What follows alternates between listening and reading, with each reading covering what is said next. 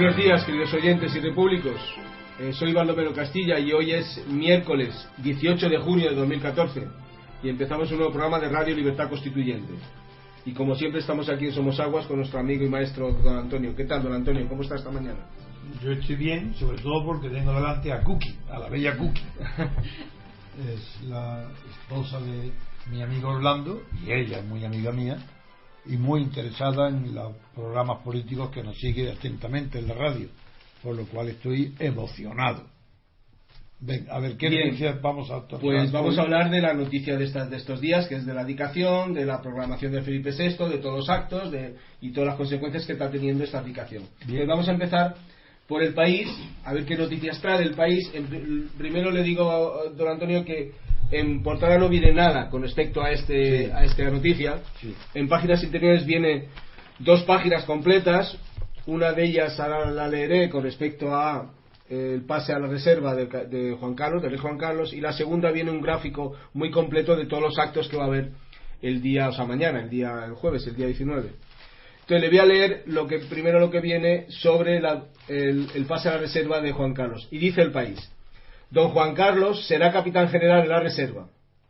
El Ejecutivo le aplicará la ley de 1989 para que no se jubile del ejército.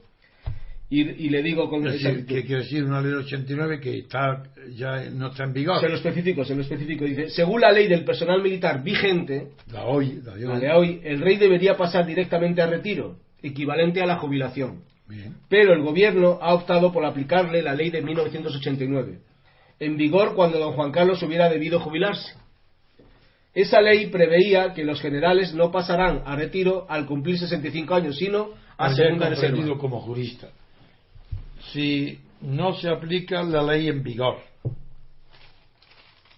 para que jubilarlo, en lugar de que pase a la reserva segunda o segunda o reserva 2, si en lugar de aplicar la ley en vigor esta se le aplica una ley que ya no está en vigor, la del 89, pero que estaba en vigor cuando tenía que haberse, si se hubiera retirado entonces era la ley aplicable, eso quiere decir que el acto es un acto en fraude de ley.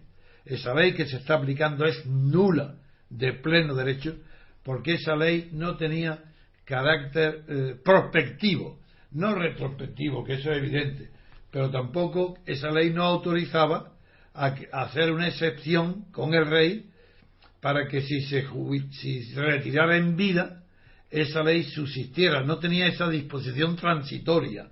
Por tanto, es un acto nulo de pleno derecho. Pero claro, ¿de qué sirve eso? De nada, porque ¿quién va a aplicarle al rey si quiere poner su uniforme de capitán general, su fajín, asistir a- con todos los honores de capitán general? ¿Quién se va a atrever a decirle, no, no, si usted está jubilado, usted no puede ni siquiera ponerse ya el uniforme de capitán general, solamente puede el de jubilado? Como nadie se lo va a decir jamás, porque sigue siendo España un cortijo real, es el cortijo de Juan Carlos, era, ya veremos, después diré por qué digo era, porque tiene su sentido sustantivo. Pues esta ley es nula, porque como jurista digo que es imposible legalmente aplicarle hoy a Juan Carlos la ley que estaba en vigor cuando tuvo que jubilarse si no hubiera sido rey. Hoy se jubila porque es rey y se le aplica, se tiene que aplicar la ley en vigor. Por lo tanto, repito, esta ley es nula pese a lo que digan todos los juristas, todos los periódicos, que ya sabemos que tienen todos una orden interna más fuerte que la actuación externa de adular al rey. La orden de arrodillarse ante el rey, de aceptar todo lo que diga o, o digan bueno del rey, y no aceptar ninguna realidad negativa del rey, ni siquiera la evidencia de que el rey Juan Carlos fue el protagonista, actor, inspirador, impulsor y sostenedor del golpe de Tejero del 23 de febrero. Pese a eso, habéis visto, le ha pasado algo al contrario. Su intervención preparando aquel golpe contra la Constitución española le sirvió para que todas las fuerzas políticas, incluido el Partido Comunista y los periódicos, bueno, Santiago Carrillo llegó a pedir el Premio Nobel de la Paz para don Juan por haber preparado y fracasado el golpe de Estado del 23 de febrero de Tejero. Esa es la España aduladora, servil, criada, pero criada doméstica de los dictadores. Fue así con Franco y así ha sido con Juan Carlos, que actuó como dictador mientras no hubo constitución. Yo fui metido en la cárcel por Juan Carlos. Durante la vida de Franco, mientras Franco vivió, a mí nadie me encarceló. Y eso es un síntoma. Porque yo, perdonad que lo diga, y ahí está la referencia, según eh, los informes del espionaje norteamericano, de los publicados en, la, en el, Wikileaks, en, los papeles de Wikileaks. y en el, el, que está refugiado en Rusia, los, los papeles de, de Wikileaks, yo era el único y verdadero opositor al régimen de Franco. Y lo pone como ejemplo. Durante los cuatro meses que me mantuvo en la cárcel Juan Carlos, en España no hubo el menor soplo de aire de la libertad. Ni una manifestación, ni una protesta. Y a, la semana de estar yo fuera, en el mes de junio, que salí en mi día, 13 de junio, que ha sido ahora, pues cuatro días, en la semana siguiente, España entera estaba hirviendo de manifestaciones, carteles y protestas pidiendo amnistía y libertad, libertad y amnistía. Todo organizado por mí durante el tiempo que estuve encarcelado. ¿Esto no, qué quiere decir? Que siendo yo el principal opositor del régimen de Franco, habiendo sufrido dos intentos de asesinato acordados en Consejo de Ministros durante el tiempo de Franco que me fueron comunicados y avisados para que no me, no me sorprendieran, para salvarme la vida. Una vez por Antonio María Oriol, ministro de Justicia, que desde el Pardo se traslada a mi casa en la Plaza de Cristo Rey, piso octavo, para decirme, Antonio, van a matarte. Lo he oído en el Consejo de Ministros, no me pida informes porque he jurado no informar de nada de lo que me entere en Consejo de Ministros, pero por favor, vete de Madrid porque está tu vida en peligro inmediato. Y la segunda vez, lo repetiré un millón de veces, fue Antonio Fontán, del Opus Dei. Yo soy ateo, pero era muy amigo de Antonio Fontán como de Rafael Calvo. Y Antonio Fontán, a los dos años después de esto, se presenta también a la una, un poco más tarde, de la madrugada, en mi casa en Plaza de Cristo Rey, y me trae cien mil pesetas para decirme, Antonio, como sé que nunca llevas dinero en el bolsillo, ten cien mil pesetas, vete ahora mismo de Madrid, no me muevo de aquí de tu casa hasta que no te voy a salir en el coche para irte de Madrid, que pasado mañana te tienen preparado asesinarte en cuanto vaya a Bajada Honda para asistir a un pleito. Bueno, pues, siento yo el principal figura de la oposición, mucho más que Santiago Carrillo, mucho más, eh, bueno, el PSOE ni existía, pero mucho más que todos los grupos europeístas que sí, eso hacían oposición de verdad. Y los grupos liberales hacían oposición de verdad, una, distinta de la oposición de comisiones obreras y distinta de la oposición del Partido Comunista, pero todos los liberales agrupados en torno al movimiento europeo, eso sí, eh, hacían oposición, pero era una oposición moderada, entre caballeros, suave, eh, de despachos, no como yo que iba a la calle a organizar manifestaciones clandestinas y hacer reuniones clandestinas, organizar reuniones de comisiones obreras. Yo implicado de verdad, como lo demostrado además cuando vino don Juan, conde de Barcelona, al bautizo de su nieto, Felipe, el que hoy, o mañana o pasado, se va a coronar rey, yo asistí al acto organizado por mí, como es natural, lo asistí porque yo lo organicé, de organizar las visitas políticas de Juan, del, conde de Barcelona, padre, el abuelo de Felipe, para conocer a los miembros de comisiones obreras, los curas rojos, todos los, y los liberales, y algunos banqueros, como por ejemplo Alfonso Escame, había muchos banqueros muy conocidos que no lo conocían. Y yo le presenté a los liberales y a los, eh, no directamente al Partido Comunista, pero sí a comisiones obreras, entre ellos varios comunistas. Con esto quiero decir que siento yo la figura principal, el número uno, como reconoció Carrero Blanco a su secretario que le dijo que Trevijano era el enemigo público número uno del régimen. Pero le dijo que, que, eso correspondía a Franco, que contra mí no se podía hacer nada si Franco no lo ordenaba. Es decir, ahí te doy un testimonio que Franco no ordenó o no se enteró de, los informes que me transmitió primero Antonio María Ariol, ministro de Justicia, y luego Faustino García Moncó, ministro de Comercio, a través de Antonio Fontán, que era director del Madrid e íntimo amigo mío. Bien, quiero decir con esto que el rey Juan Carlos hoy eh, ha abdicado, ha dimitido, ha huido de su función, luego diré por qué. Aunque ya lo adelanté, pero lo diré con más precisión. Ha huido de la corona, pero ha realizado actos indignos, no, no, no de la de una, no de un rey, de la corona y de un rey, en cualquier país y cualquiera de las circunstancias.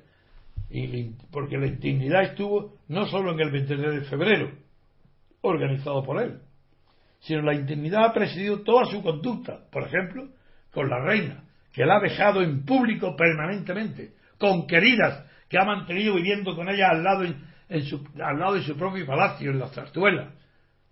La, la ha dejado con amantes, no ocultándolas, presumiendo de sus deslealtades. Y allá la vida privada de un rey puede ser privada a condición de que no se sepa. Porque si sepa implica una ofensa pública a su mujer. Y en ese caso no es tolerable, porque es una manifestación de machismo. No es el engaño a la mujer, sino la presunción del engaño, la exhibición, el estar contento y orgulloso de tener tantas queridas. Pues bien, ¿eh? esto lo que hoy quiero centrar la atención es que esa ley, en virtud de la cual él sigue siendo capitán general en la Reserva 2, y en virtud de la cual ha permitido que él ponga el fajín de capitán general a su hijo, eso es nulo. Ese es un acto protocolario sin ley de protocolo. Es un acto arbitrario, como todo lo que ha hecho Juan Carlos desde que entró, desde que fue designado sucesor de Franco. Esto hay mucha gente que no lo puede comprender. Si es muy poca gente puede comprender que nombrado sucesor Juan Carlos por Franco, él se acerque a mí a una mesa, en un restaurante lleno de gente aplaudiéndole, se levanta, se va, se despide y al llegar a donde estoy yo, se para, se dirige a mí y me dice, Tono, ¿no me quieres dar la mano? Entonces, claro, me inclino, le doy la mano y como todo el mundo se había callado ante la expectación que suponía en un restaurante en voz alta que se oye, que se acerca a mí, que cruce lateralmente la sala del restaurante Cruz 31 para darme la mano, y yo digo al amigo, le doy la mano siempre, al sucesor jamás, y no he vuelto a verlo, a pesar de que, figurado la cantidad de veces que he ido, unas veces invitado por él a comer con él, otra, y la última vez que lo vi fue después del bautizo de su hijo, después del bautizo de Felipe, como fue un éxito lo que yo organicé ah, para eh, darle valor a don Juan, al conde de Barcelona, pues él me pidió, lo repetiré, en un almuerzo los dos solos, en la zarzuela, me pidió que yo averiguara en Estoril, dada que mi eh, prestigio en Estoril era muy grande, esas son palabras suyas, dado que el prestigio que tú tienes en la casa de mi padre, averíguame si Eugenio, que era el secretario burócrata de Estoril, está con mi padre o conmigo. Como yo era la primera vez que él me, me, demostraba que había dos bandos y que uno de ellos era él y otro su padre, le dije, eso hijo que me estás diciendo, yo suspendo la comida ahora, me levanto, me voy y me voy a Estoril a contarle a tu padre al pie de la letra lo que acabas de decirme. Se puso rojo como un tomate, yo di el medio vuelta y me fui. Ese, por eso yo conozco como nadie a este individuo, que ha nacido nada más que para cometer actos ilícitos, inmorales, cobardes, viles, solamente amparado en qué? En su apellido. Pero un apellido que dignifica Franco. ¿Y qué hace él? Pues que le jura. Cuando juró, no juró la Constitución porque había jurado algo superior a la Constitución. ¿Qué era? Pues los principios del movimiento respetar, guardar y hacer guardar las leyes del franquismo. los principios del movimiento. Y dentro de los principios del movimiento, luego para qué iba a jurar un acto secundario, accesorio, de mucho menor rango, que se llama Constitución. Eso no tuvo que jurarlo, porque ya había jurado las bases de la Constitución, que era el neofranquismo. Eran las leyes eternas del principio del movimiento. Leyes eternas, principios del movimiento definidas así, principios eternos. Eso juró, y como en él todo lo que jura es mentira, falsea todos los juramentos, no cumple ni uno, no lo cumple, y ahora, ¿por qué ahora que voy ya al acto supremo que, que me inspira las palabras de desprecio que siento hacia Juan Carlos? Desprecio porque no respetó a su padre, porque traicionó a su padre. Y desprecio ahora porque se está vengando de su hijo, porque está haciendo un acto de desdén a su hijo, de rencor hacia su hijo, de resentimiento ante su hijo. Que el pobre, que es lo que ha hecho? Obedecerlo al pie de letra en todo, salvo en el matrimonio. Y eso es lo único que salva al hijo. Precisamente lo que tiene de digno el hijo es su matrimonio. Porque ha sido un matrimonio sincero, por amor. Y el padre no lo ha perdonado. No le, no le perdona ese matrimonio. Y ahora, ¿qué sucede? ¿Por qué? ¿Por qué ahora el rey Juan Carlos, todavía rey, ¿por qué no asiste al acto público y solemne de la coronación de su hijo? Él ha dicho, para no quitarle protagonismo. ¿Hay alguien que se crea semejante estupidez? Eso es imposible, eso es mentira, eso es un caradura quien diga de un hijo diga esa frase estúpida. Pues porque para no quitarle protagonismo tienes que asistir y darle todo tu protagonismo a él apoyarlo públicamente a él, abrazarlo públicamente a él, ponerle la corona a él, eso es darle protagonismo. Y ha hecho, ¿por qué hace lo contrario? Por resentimiento, claro. Desde, sí. Pero ¿qué, ¿de qué fuego se alimenta ese desprecio hacia su hijo? Porque hay dos fuentes. Una es su matrimonio, con una plebeya.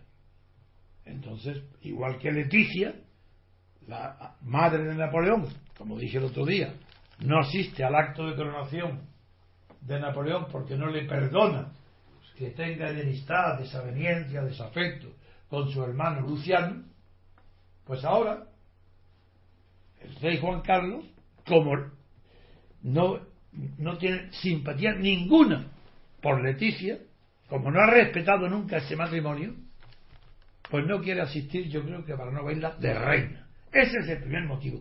No quiere saludarla, ni estar a sus órdenes, ni ponerse en la reverencia. Lo que hizo el conde de Barcelona cuando renunció a la corona, a la titularidad de la dinastía, cuando ya no era necesario además, porque ya estaba todo hecho. Pero en fin, se cuadró ante su hijo para decirle majestad viva España, se puso debajo de su hijo, aceptándolo como rey eso el hijo es incapaz de hacerlo con Felipe. Ahí lo tenéis la prueba, la diferencia de humanidad entre el conde de Barcelona y Juan Carlos. El conde de Barcelona fue un hombre de honor, que naturalmente que era rey, naturalmente quería la monarquía, naturalmente que sería un hombre de derecha. ¿Acaso es de izquierda Juan Carlos? ¿Pero qué estáis diciendo? Pero es que los partidos comunistas en España, Santiago Carrillo y los sucesores, y no digamos los socialistas, son masoquistas, porque han aceptado la monarquía con lealtad, porque si lo hubieran aceptado con deslealtad, hubieran sido simplemente unos tácticos. Pero como han sido leales hasta Cayo Lara, que ahora dice de palabra que no jura, que no ha jurado la coronación, ¿y por qué no renuncia al dinero que va a coger de la monarquía? ¿Por qué renuncia y no renuncia al acta de diputado y sale de las cortes monárquicas eh, de, Felipe VI?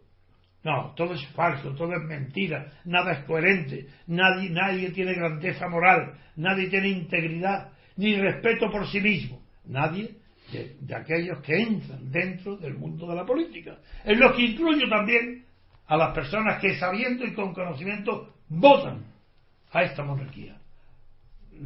No hablo de la Constitución.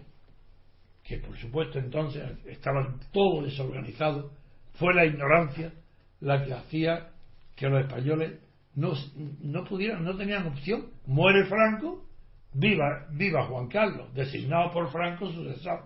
Punto.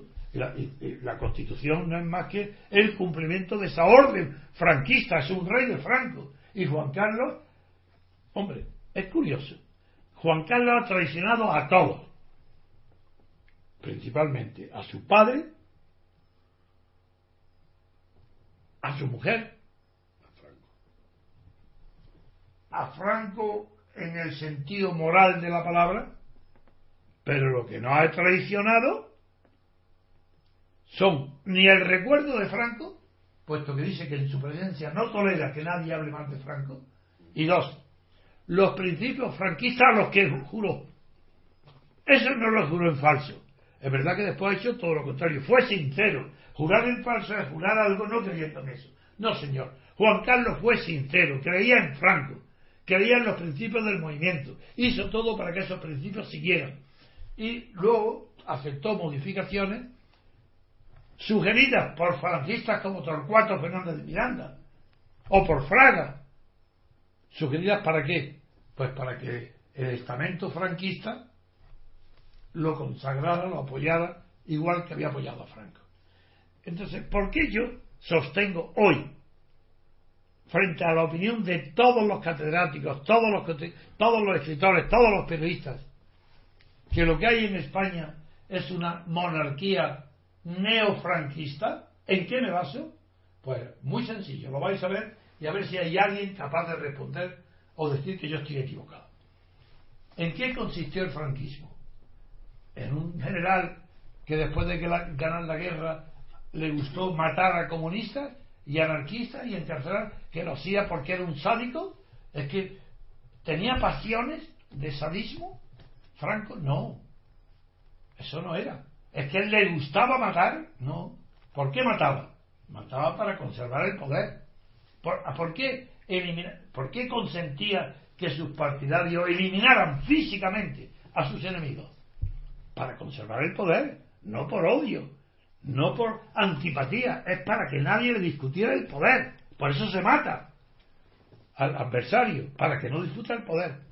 Bien, me queréis decir cuál es, y esa fue la esencia de la dictadura franquista, no tolerar ninguna disidencia pública, no tolerar ninguna oposición pública, no tolerar que hubiese ninguna ley, ningún mecanismo que permitiera discutir poner en interrogación, dudar de su poder personal. Era dictador en virtud de las leyes. ¿Y qué, es, qué ha sido Juan Carlos? ¿Acaso la monarquía de Juan Carlos ha permitido, los que hicieron la constitución, han permitido un solo renglón, una sola palabra, un solo principio que permita controlar el poder del gobierno, del, partido que esté en el gobierno, decirme qué mecanismo hay por haber controlado los crímenes de Felipe González. ¿Cómo se pudieron controlar? Pero ¿cómo se pudieron si hasta el Lord Protector del crimen, que fue Pascual Sala, el que luego ha sido presidente del Supremo entonces, presidente del Tribunal Constitucional, protegía hasta tal punto a Felipe González con los crímenes de Estado, sí, crímenes, asesinatos conocidos y ordenados por él, por Felipe González. ¿Acaso ese poder de Felipe González incontrolado pudo ser controlado por alguien? Pero si este Pascual Sala dijo literalmente que ni siquiera citaría a juicio a Felipe González en los juicios por los crímenes del hogar, que ni siquiera lo citaría como testigo para no estigmatizarlo. Palabras literales. Una doctrina, la de la estigmatización, que nunca se había empleado en España, que es de origen anglosajón, especialmente de Estados Unidos, y que implica un concepto social que en España no existe. Se inventaron esto los juristas, el Tribunal Supremo, el Tribunal Constitucional, la cátedra, la universidad, todo el mundo que cuenta algo, de rodillas delante de Juan Carlos, para que el poder de los partidos en el gobierno no pudieron ser controlados. Porque no hay control ninguno del poder, es por lo que hay corrupción.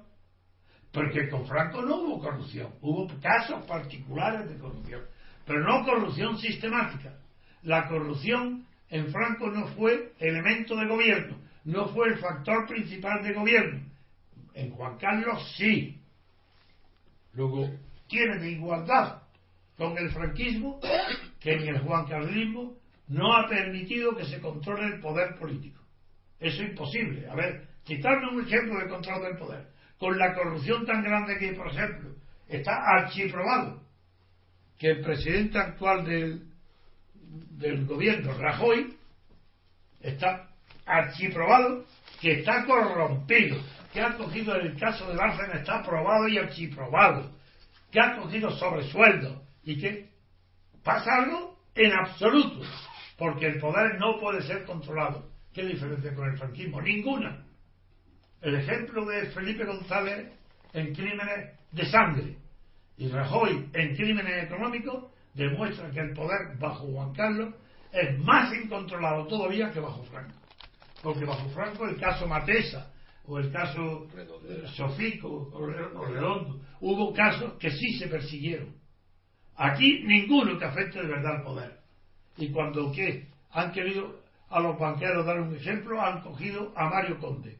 Que Mario Conde, yo no digo que no fuera verdad o que fuera mentira, lo que sí fue un escarmiento, porque lo que hizo Mario Conde es lo que hacían todos los demás banqueros. Y no digamos Rumasa, la expropiación de Rumasa, qué escándalo, la expropiación de Rumasa, pero si eso le costó la vida y murió. El que fue presidente del Tribunal Constitucional, primer presidente del Tribunal Constitucional de España, murió del escándalo de Rumasa, que fue simplemente robado, que estaba en quiebra, pues que lo hubieran dejado quebrar. ¿Por qué le quitan todos los bienes para adjudicarlo a los amigos Cisneros y compañía? Si eso es un caso escandaloso. Bien, pues eso está presidido por Juan Carlos. El reinado de Juan Carlos ha sido el reinado de la corrupción, del pelotazo, de los favores del petróleo, de los amigos y parientes, primos, hermanos árabes y del aplauso general. Y a pesar de todo, siendo popular, como yo reconozco que ha sido el Juan Carlismo, no tiene comparación que es infinitamente menos popular y menos adhesiones incondicionales que tuvo Franco. Hay que haber vivido la época franquista para haber vivido cómo el pueblo en general y la propaganda del régimen no se diferenciaba de la que hay hoy pero Franco tenía el apoyo incondicional de dos tercios de la población, lo cual no está seguro que haya alcanzado esa popularidad nunca Juan Carlos. Y hoy España está dividida en las sociedades de, tres tercios, como vaticina en general para toda la historia el sociólogo norteamericano Loewe. Un tercio o de hoy eh, no quiere eh, cambiar para nada la monarquía porque está contentísimo con ella, ¿no? Que vive de la monarquía. Son los que están enriquecidos con la monarquía, por el poder, y que están, que, tienen opciones de gobierno. Y ahora, a lo que voy, la conclusión. Y eso, tan favorecidos están por la monarquía, que se han puesto a temblar el rey cuando percibe y le, dicen, cuidado, que el PSOE en las elecciones europeas, y, y, la suma del PSOE y del PP ya no tienen votos para sostener dos tercios a la monarquía. Es decir, que la sociedad dos tercios ahí la tenéis. Que por un lado el rey cree que ya no tiene el apoyo de los dos tercios y simplemente ¿qué hace?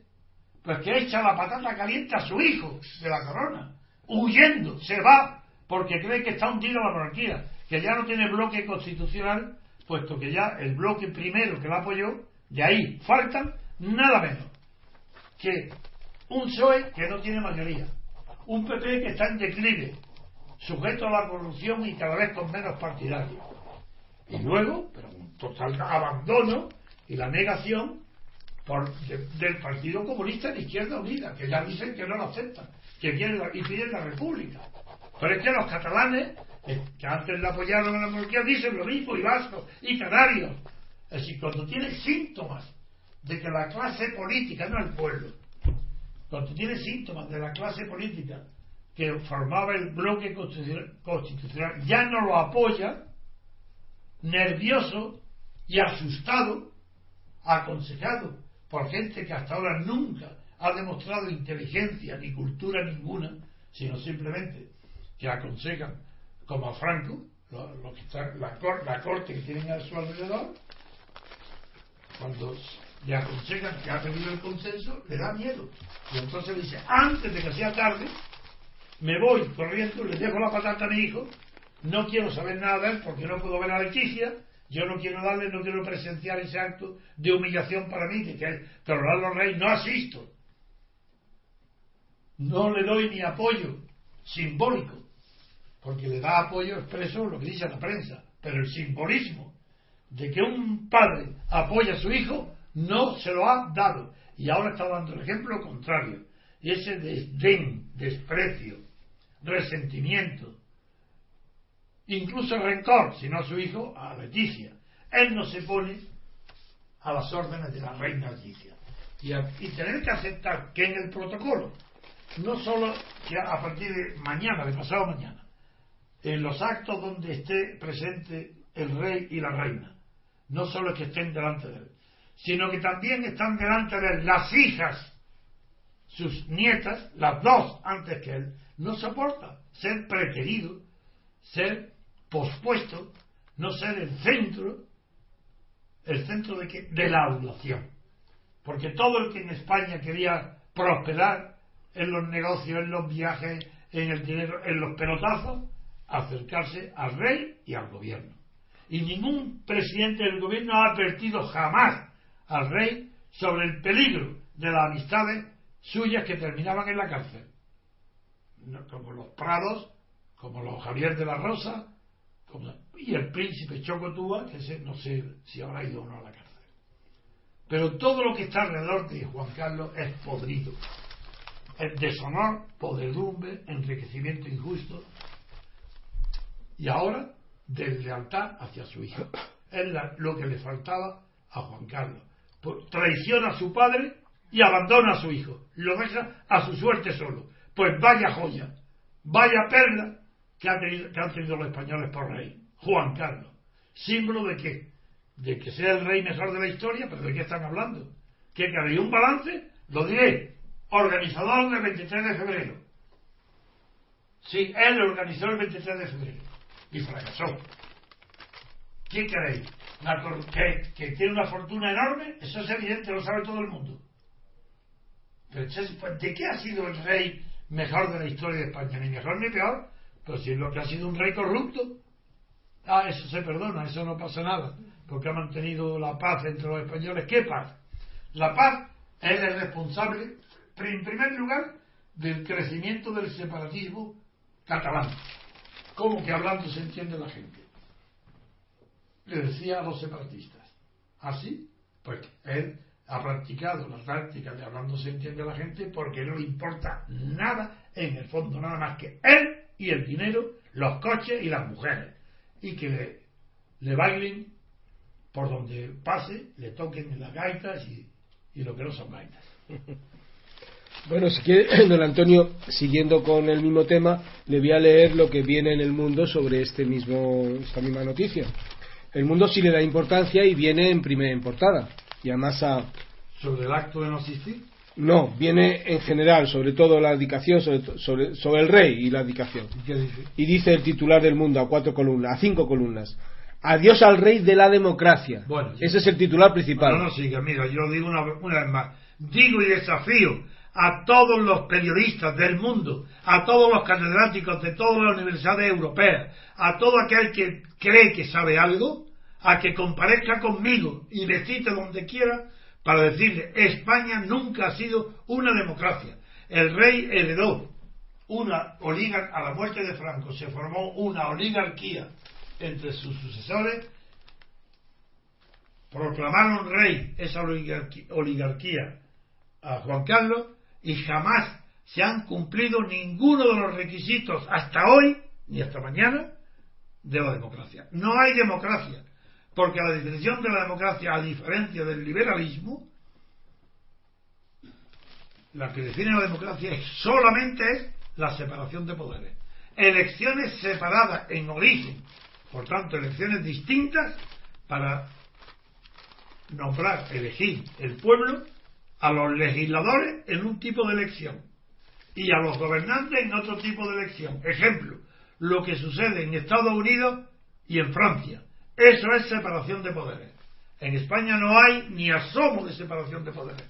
Nada. En España no hay más que un solo poder, el que sale del estado de partido con la ratificación por los electores que ratifican, no eligen, ratifican las listas de partido elaboradas por los aparatos de cada partido, el elector no elige nada, ratifica los candidatos elegidos por el partido, según el número de votos que consigan. Pues unos ratifican a 20, otros a 30, otros a 1 o a 2, según el número de votos. Pues bien, eh, los españoles no eligen nada, no eligen ni siquiera al legislador. Cuando votan, no están eligiendo, están ratificando, como con Franco, exactamente igual. Las listas de partidos, el sistema proporcional no es representativo, no representa al elector no representa a la sociedad civil, no representa al que manda, al mandato, al mandante. ¿Representa a quién? Al aparato mismo que hace las listas. Representa a los jefes de partido, los que hacen las listas.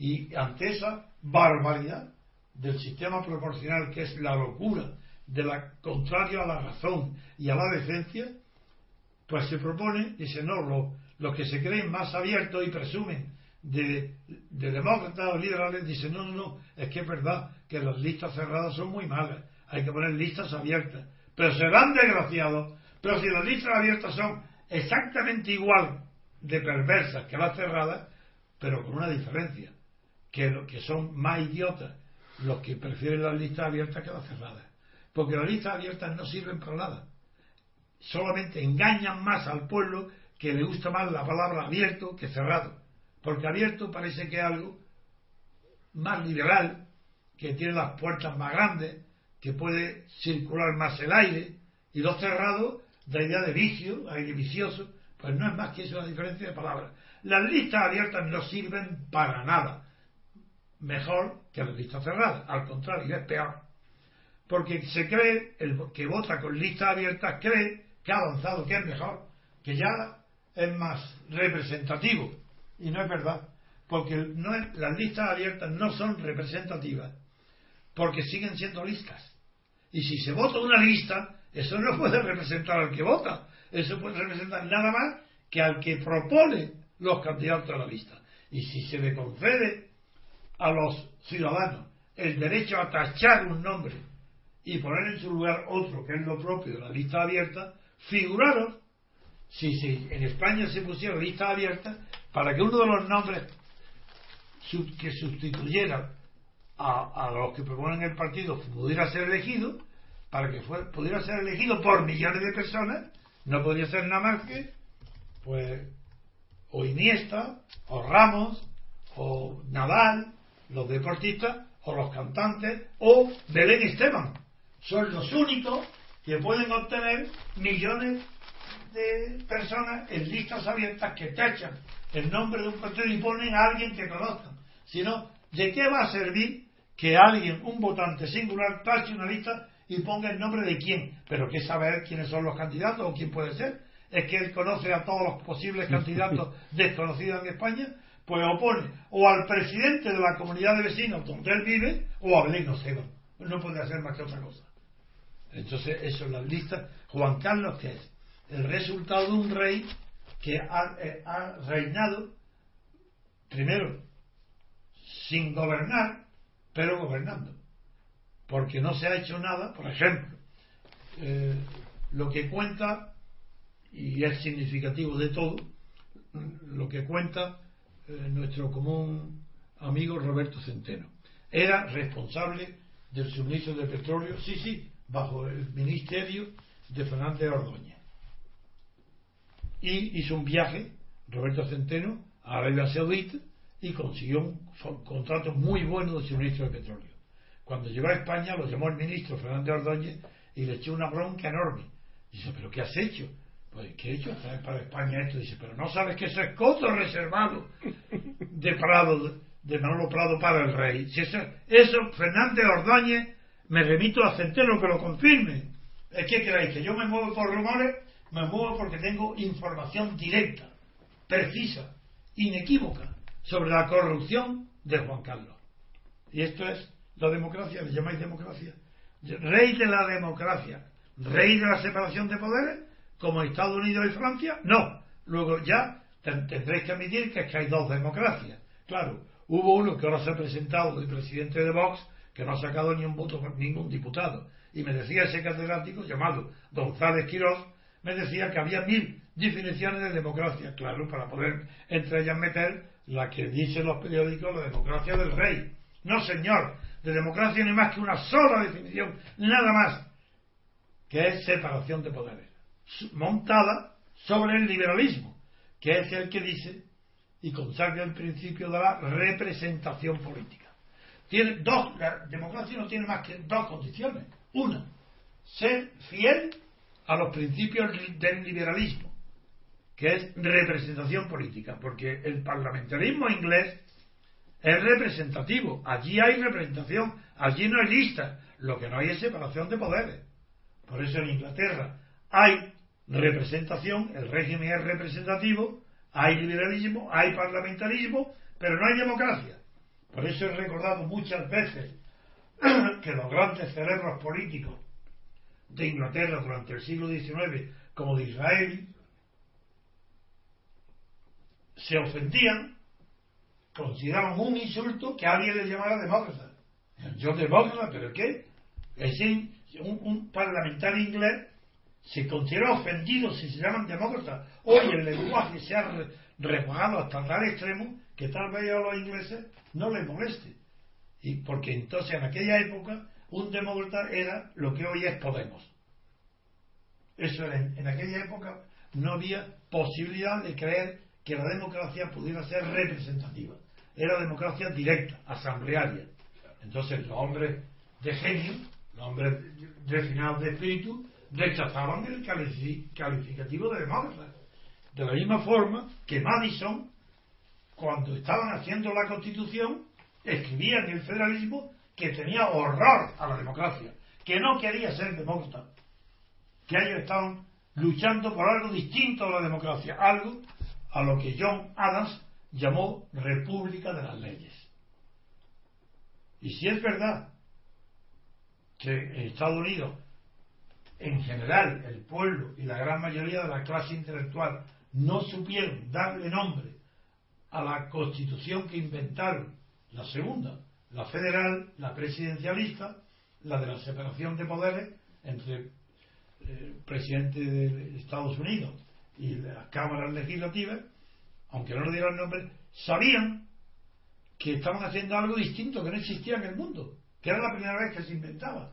Y solamente uno, uno, uno, muy joven, muy listo, que murió muy joven en un duelo a espada y que ocupó el cargo de secretario de Estado, siendo uno de los mejores talentos que tuvo Estados Unidos y que pudo, si no hubiera sido por esa muerte desgraciada en el duelo, sin duda ninguna hubiera sido uno de los mejores presidentes de Estados Unidos, se llama Hamilton.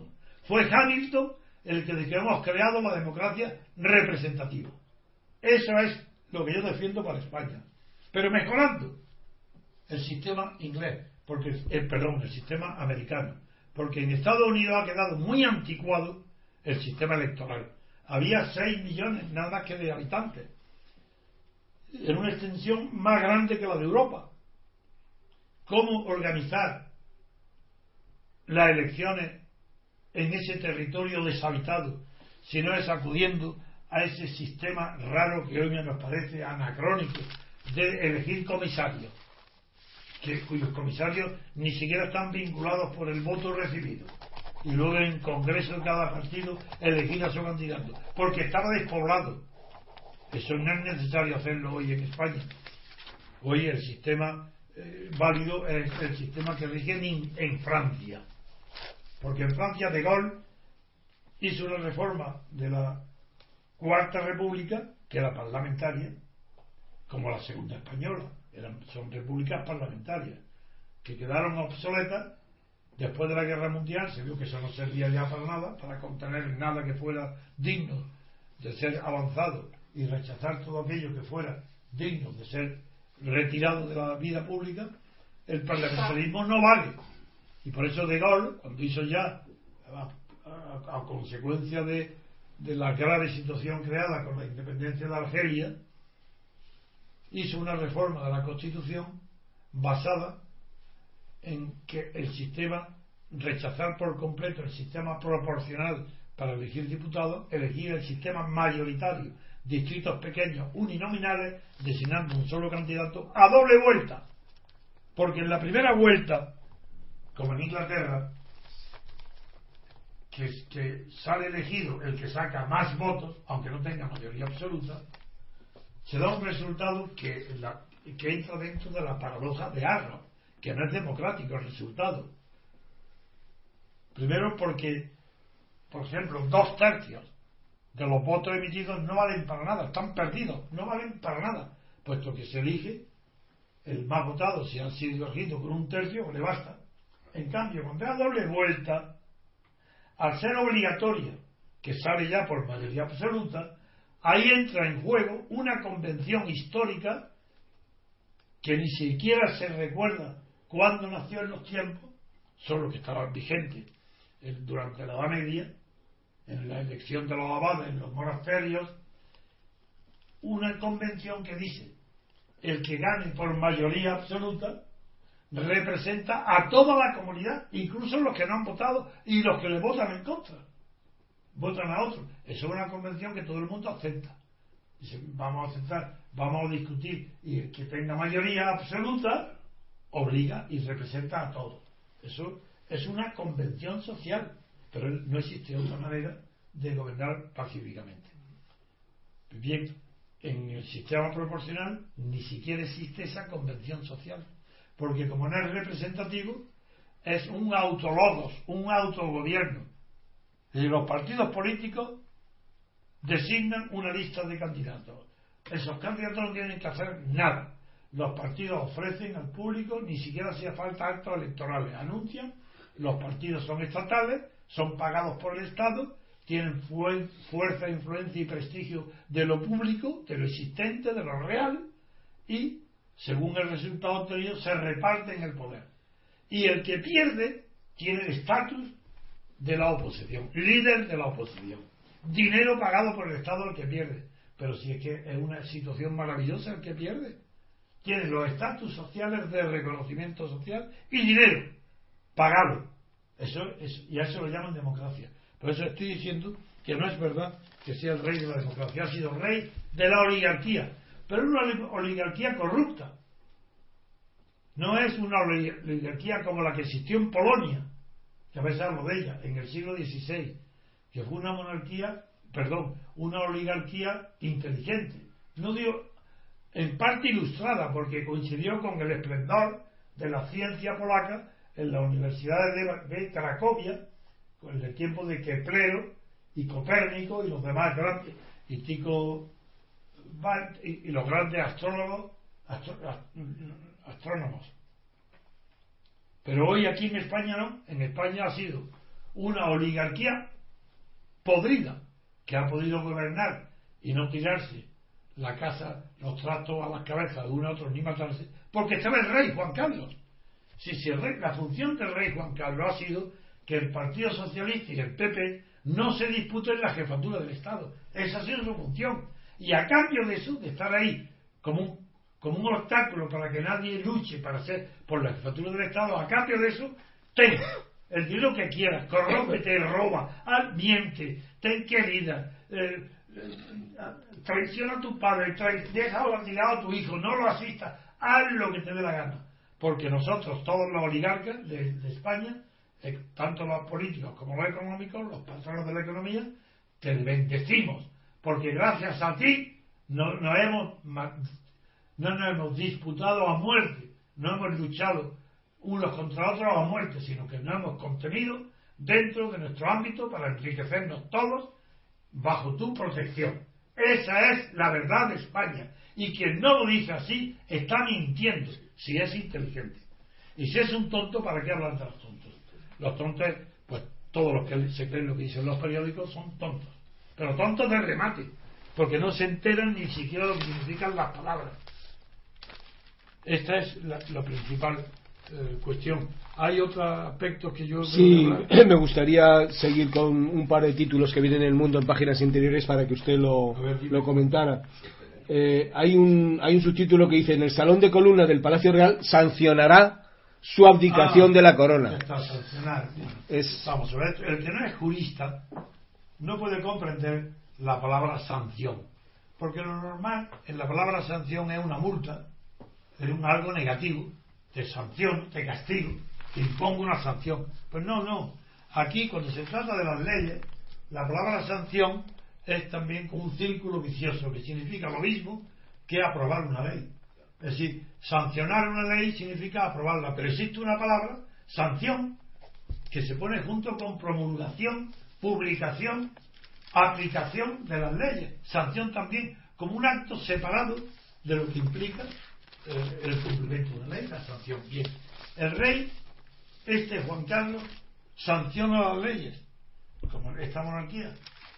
Entonces, no la sancionan los legisladores, es el rey el que la sanciona, el que la aprueba, que la ratifica, la autoriza. Pero ¿qué esto qué es? Estamos en la Edad Media, ni siquiera en la Revolución Francesa, donde prohibió al rey que sancionara ley ninguna. Eso le correspondía a los diputados, al pueblo, a los representantes del pueblo. Eso le, correspondía así a una monarquía que fuera constitucional. ¿Y qué hay hoy en España? Pero es que hay alguien en España que distinga entre monarquía constitucional o parlamentaria. Pero si todo el mundo cree que son sinónimos. Y una monarquía parlamentaria es una cosa.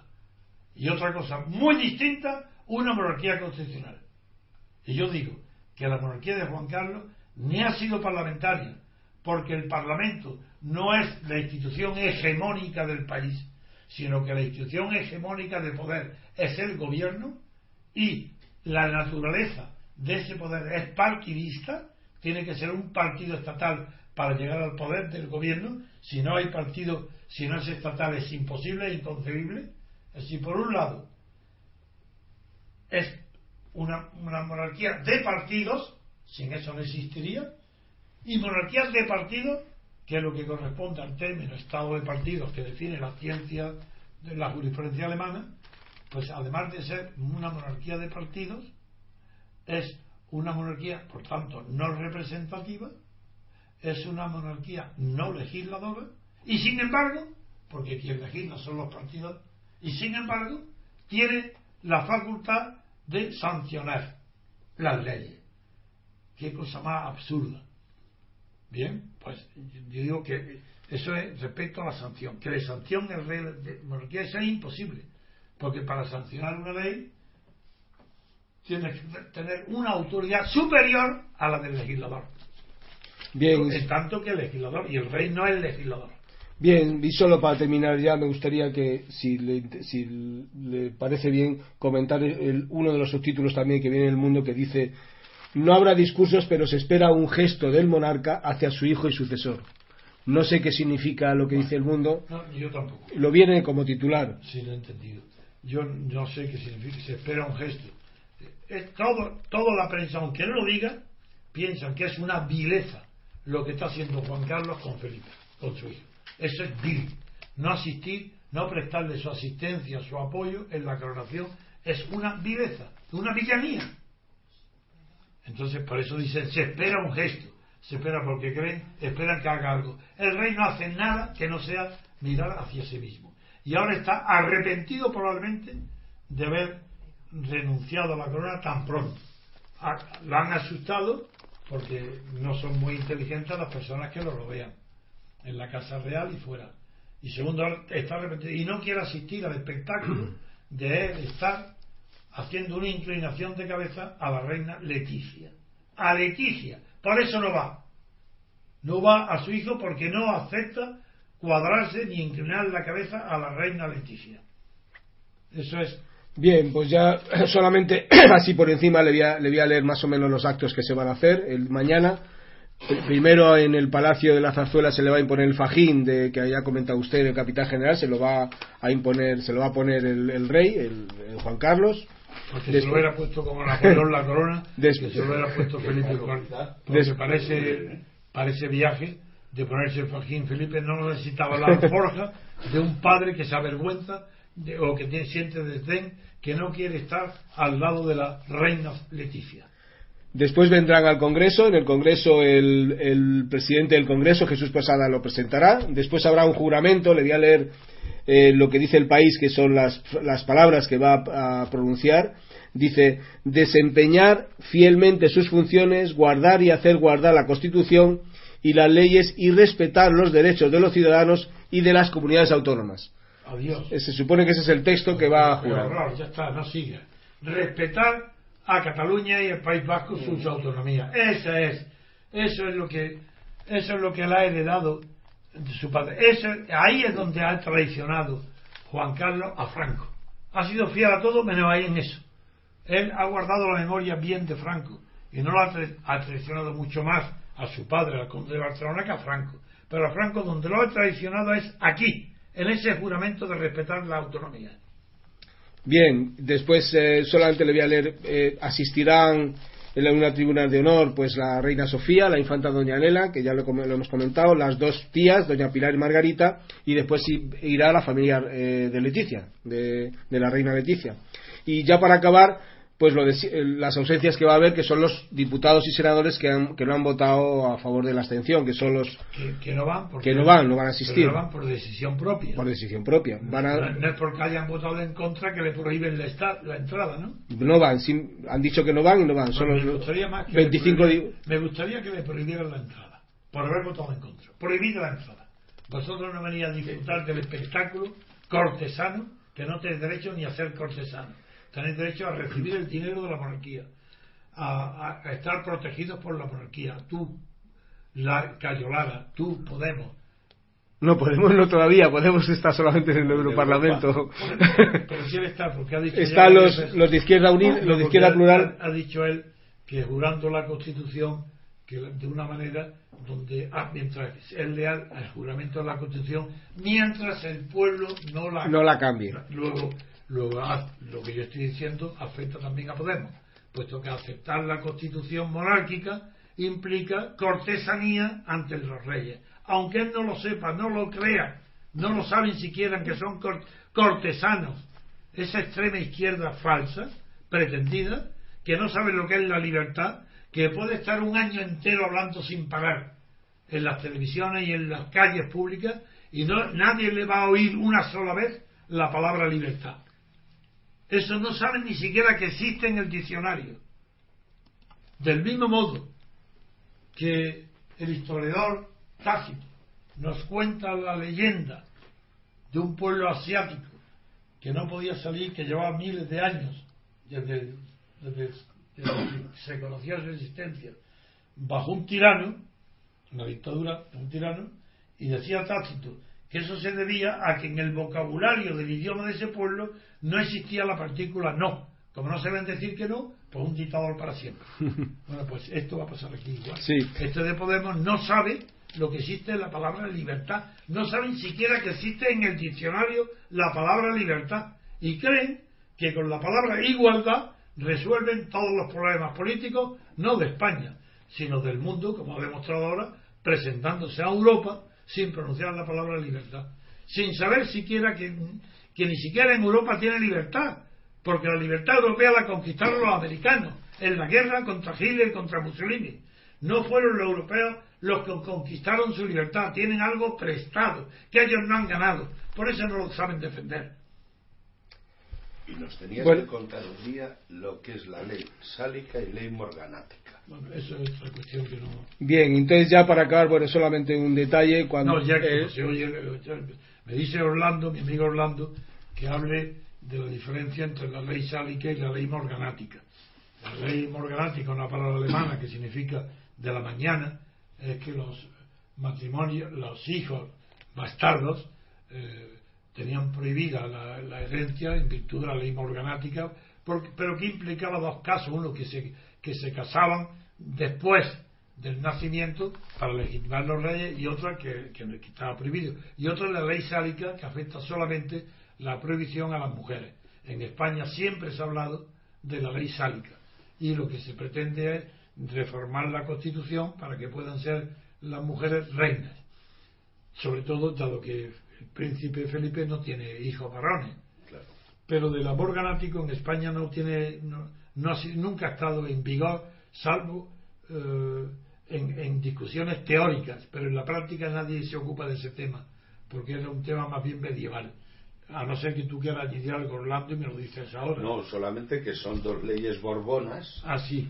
Y la ley morganática, pues la, la pone Carlos III para dejarle a su hermano, el único que nace en España, para que no le quite el trono, casarse con una cualquiera y luego la pone para que no sea rey, ni ella reina, ¿no? Te digo, por las complicaciones que tenemos históricamente de las hijas de, de Felipe, es que hemos tenido tres, tres guerras civiles aquí, tres guerras carlistas por la sálica. Habrá que tocar la Constitución. No, pero si va a tocar la Constitución, la sálica. En la morganática es que yo no le veo qué sentido tiene ahora. ¿Qué sentido que, que, se tenía que haber casado con una igual, Felipe. Ah, eso es ¿Entiendes? Porque antes son hombre, las obligaciones que los cachondeos. Pero todas las monarquías nórdicas ahora se están casando con plebeyos. Ya no Sí, sí, sí, sí, vamos a ver, si el progresismo es el progresismo, pero Hitler llegó por el progresismo al poder. Ah, no, el progresismo hoy es la plebeyez en la cultura. Es que las universidades son plebeyas, los novelistas son plebeyos, la cultura es plebeya, ya no hay refinamiento espiritual, no hay aristocracia del espíritu. Y si no hay aristocracia del espíritu, ¿cómo va hoy a condenarse el matrimonio morganático de un rey. Nada, eso es imposible, parece ridículo, porque si, donde está la plebeyez, lo plebeyo es la cultura, es el modus vivendi, son las costumbres, es el, el vivir siempre sin sentido moral, sin escrúpulos morales, en un sentido romo, rústico, bastardo y vasto de la vida. A ver hoy Eso es lo que hay hoy. A ver hoy y mañana Dios dirá, como los perros. Bueno. No, eso es otra cosa. Eso es falta de previsión. Vivir el presente sin preocuparse del futuro. Sacrificar a las futuras generaciones para que éstas puedan tener lo mejor que puedan.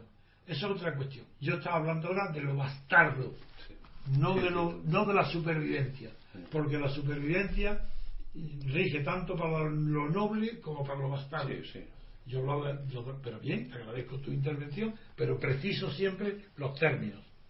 Bueno, pues para acabar ya, durante solamente le voy a comentar eh, el, último acto va a ser el, saludo desde el balcón del Palacio Real, en el que va a estar los, los reyes ya, Felipe VI y Leticia, van a estar sus hijas, Leonor y, y Sofía, y va a estar el rey Juan Carlos y Sofía.